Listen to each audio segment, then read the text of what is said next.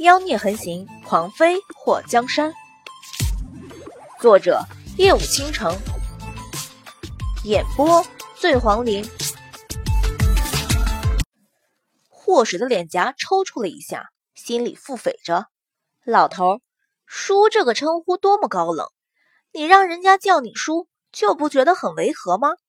还没等祸水出声，划着船桨的莫继业阴恻恻的来了一句：“他这辈子只能叫我叔，你该干嘛干嘛去。”莫景阳的心都碎了，不孝子！祸水白了他一眼：“你儿子能认你这个非洲原始人当爹，已经很孝顺了，有木有？老伯，做人得学会知足。”你这丫头！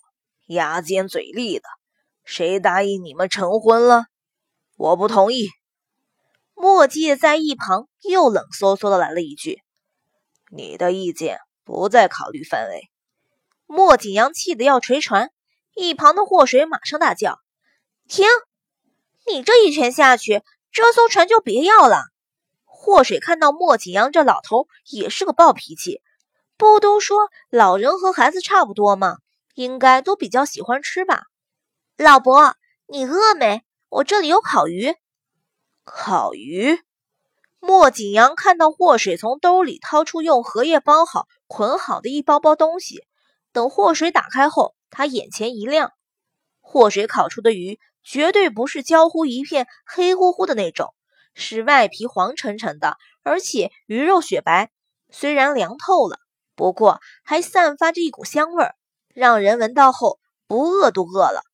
看到莫景阳的反应，或是觉得众人常说的话果然有道理，吃食可以收买大部分的小孩和老人。老伯要不要尝尝我烤的？祸水拿着一个递了过去。莫景阳很想高冷推开，不过当那鱼香传到他鼻子里的时候，他的手很自然的就伸过去接了。想和某人套近乎，就是看他从接纳你送的礼物这一刻有什么反应。祸水满意的看到莫景阳那整个人都陶醉的模样。老伯，你一个人在这里这么多年，肯定没吃过这么好吃的鱼，快尝尝。吃完了，这里还有。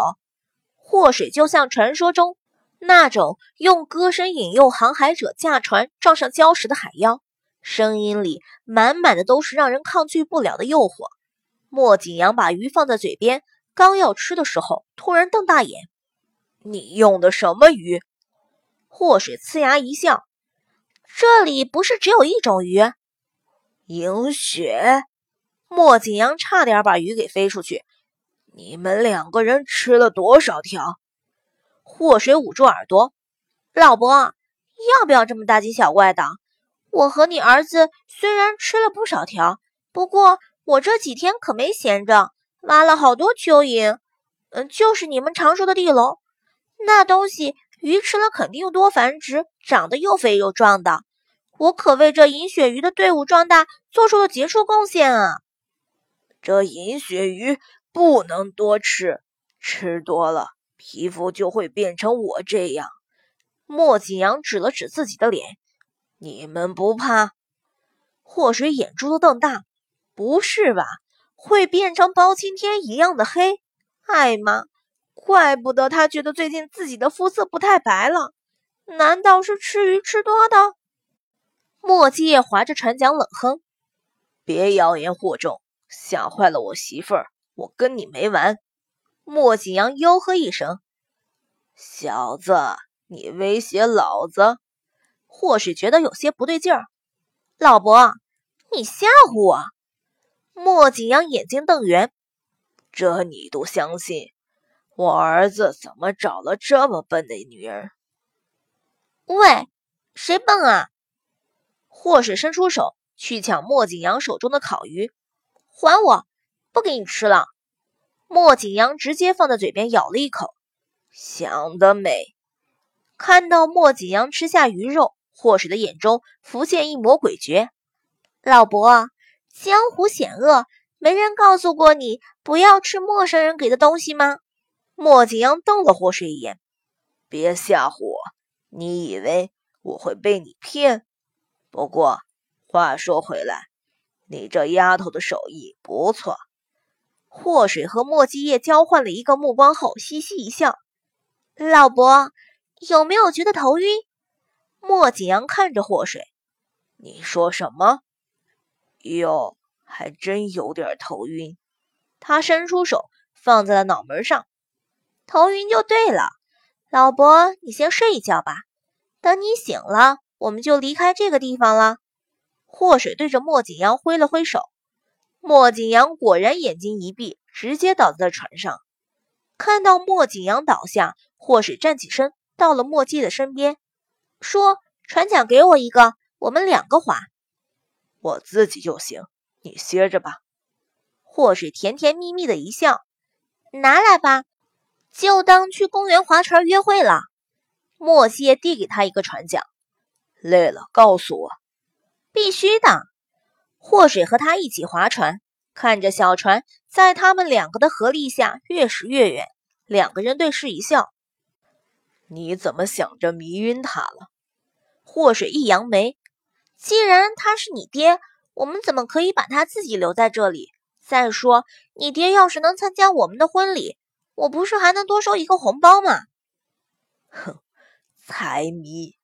莫姐轻笑了一声，叔，嗯，看到你爹的时候，你是不是心里头挺高兴的？莫姐目光沉了一下，其实，在我心里，他早就死了。嘴硬吧你！如果你真他那死了，当他说是你爹的时候，你才不会那么震惊。我偷偷下药的时候，你肯定知道。你眼睁睁看着我迷晕他，也是想让他跟着我们一起离开这个地方。我说的没错吧？男人啊，总是那么口是心非的，心里头明明希望着，嘴上却不服软。祸水看到墨界的表情，就知道他说的全对。他现在越来越了解他了。哦耶！他说不想离开。我们硬带他走，是对他的不尊重。莫继业看了一眼倒在船上的莫景阳，实在不行就留下他吧。那怎么行？叔，你想想啊，你爹他待在这个地方这么多年，虽然守着全部的黄金，可也失去了很多乐趣。就说吃食吧，他吃过水煮鱼吗？吃过酸菜白肉吗？吃过麻辣小龙虾吗？吃过卤菜？川菜、粤菜、闽菜、苏菜、浙菜、湘菜、徽菜，还有东北菜吗？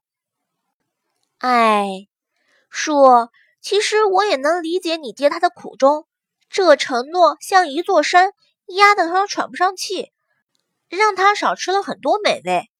莫七爷看了祸水一眼，等回去，你天天给我做一桌子美食，吃不下都浪费了。可不是嘛，都浪费了。祸水看了莫景阳一眼，这世上有福气的人不多了。叔，你能吃到我做的菜，就感动的哭吧。什么叫有福气的人不多了？老伯，我不就是一个？莫景阳直接从船上跳起来，然后盘膝坐在船头。你们两个真当我没用？会被你们给迷晕，小瞧我！墨界瞥了他一眼，原本就没当你被晕倒。祸水把船桨递给墨继业，然后走到莫景阳面前，把兜子里包好的烤鱼递给他。老伯，你真以为我们两个好糊弄？你说你想配合我们晕倒，就演技好一点儿。你晕倒的时候太过做作，演的成分太明显。完全不够自然，三岁小孩都知道你是装的好吗？莫景阳刚刚吃过祸水烤的鱼，虽然时间久了像烤鱼干了，不过那口感真的是从未有过的好。打开了荷叶，拿出鱼开吃。莫景阳斜眼看了一眼祸水，你这丫头倒是还有一点挺可取，这吃食弄得还不错。岂止是不错？不管天上飞的、地上跑的、水里游的，我就都能给你做出你从未吃过的美味来。你要是不信，等回去我给你做几桌子。莫景阳刚想伸出手敲祸水的头，就被莫继业那冷飕飕、好像带刀子一样的眼神给吓回去了。你们不就是想让我跟着你们一起离开吗？祸水嘴角勾起，还是老伯你聪明。莫景阳看着那越来越远的大船，叹息了一声：“唉，罢了，一晃都快二十年了，府里一切都好吧？你自己回去看。”莫七爷不想提起太多。祸水知道莫七爷对老王府的人没好感，他一直以为老王府的人认为莫七爷是灾星，对他不好。才让莫界反感的。老伯，你怎么知道我叔是你家叶儿？你怎么不猜是莫君清呢？你不是两个儿子的吗？祸水问完这个问题后，发现莫景阳的表情一变。莫介的目光扫过祸水，岂止两个儿子，他还有庶子和庶女，真是够狠心的，一离开就是十几年。老伯，这么一说，你女人也不少啊！你怎么就舍得抛弃温柔乡，跑到这个地方来？趁着这里没什么人，你给我们两个讲讲，我保证不说出去。祸水一脸好奇。说来话长。莫景阳扔了鱼骨头后，沉思片刻，那就短点说。莫七夜非常不耐烦的插话。